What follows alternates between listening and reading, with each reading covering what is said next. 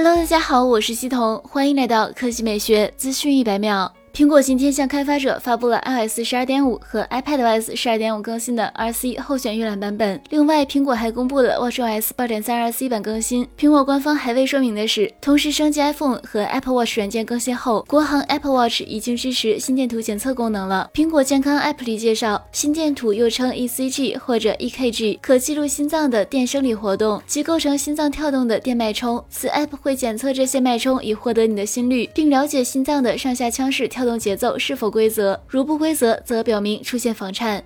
来看第二条新闻，天风国际分析师郭明基发布报告称，苹果已经开始规划第二代 AR MR 头戴设备，该设备可在使用过程中无缝切换 AR 与 VR，出货日期为二零二四年下半年。第一代头戴产品可能会在三百到四百克，重量改善会是第二代产品的关键卖点之一。预计苹果最快会在二零二四年到二零二六年设计出针对头戴设备最优化的新电池系统，目标为降低重量与提升行动便利性。报告指出，立讯为苹果第二代。AR MR 头戴设备的 NPI 供应商，第一代为和硕，这意味着立讯至少在初期为独家供货商。苹果的第二代 AR MR 头戴设备出货量将显著增长。好了，以上就是本期科技美学资讯每秒的全部内容，我们明天再见。